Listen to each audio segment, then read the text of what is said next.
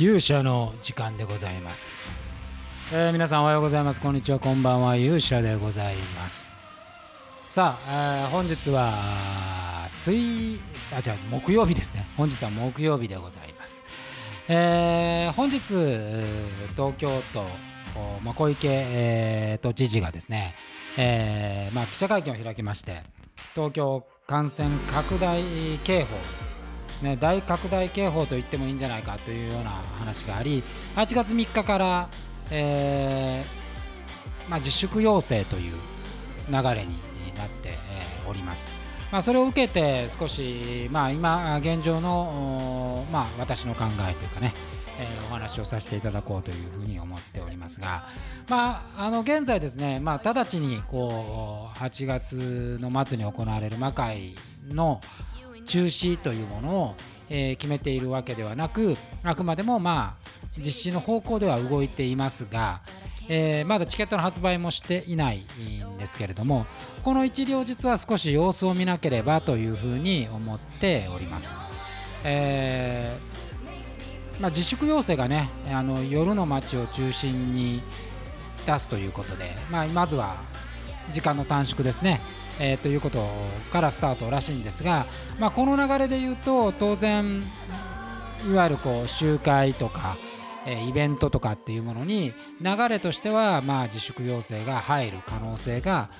まあ高いというかあるというふうに思っています。ただ少しまあこれは多分国も都も状況的に難しいと思われるのは例えばまあプロ野球みたいなものがもう開幕をしていて、まあ、観客を入れてスタートをしている中再びこれを止めて、まあ、無観客にするっていう判断を、まあ、どうするのかっていう部分はあります。まああの考え方の一つで言うと、まあ、野球場っていうのは、まあ、あの開かれている、まあ、ドームもありますけどね、まあ、いいずれにしても5万人入るところに5000人ですから10分の1ぐらいなので、まあ、そう考えると、あのそこはまあ触れないでっていう可能性もありますけど、まあ、少し少なめのところになると今5000名まで約客席数半分という形ですけどここにまあ変化がある可能性はあるかなとまあ10分の1、まあ、だから500人だったら、えー50人、までみたいな、可能性もあるのではないかと。まあ、そうなると、まあ、ビジネス的には成立しなくなってくるので、えーまたそこで考えなきゃいけないみたいなことはあ出てこようかなというふうに思います。であの毎回お話をしてるんですけど原則的には国や都の方針に従うっていうのが、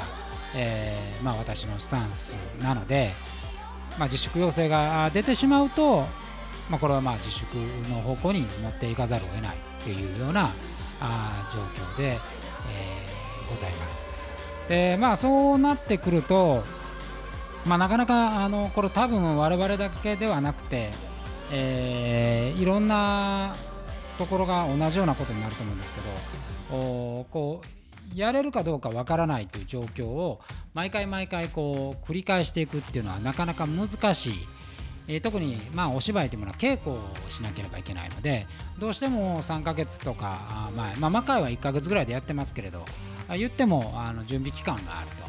で準備期間やってるさなかにこう変化が起こってくると、まあ、そこでまた判断をしなきゃいけないってなると、まあ、そのためこう徒労に終わってしまうということを考えれば、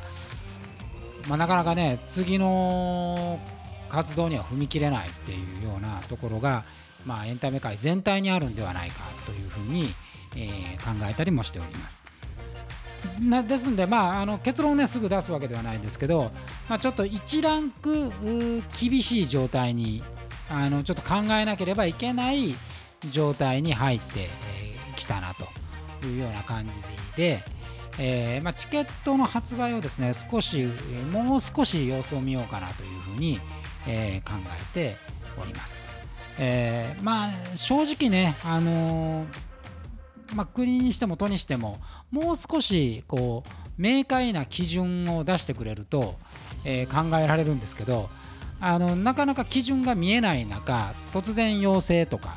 えー突然こう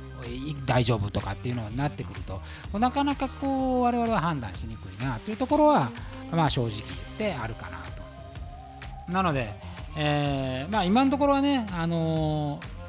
私も3作書いてしまってますけど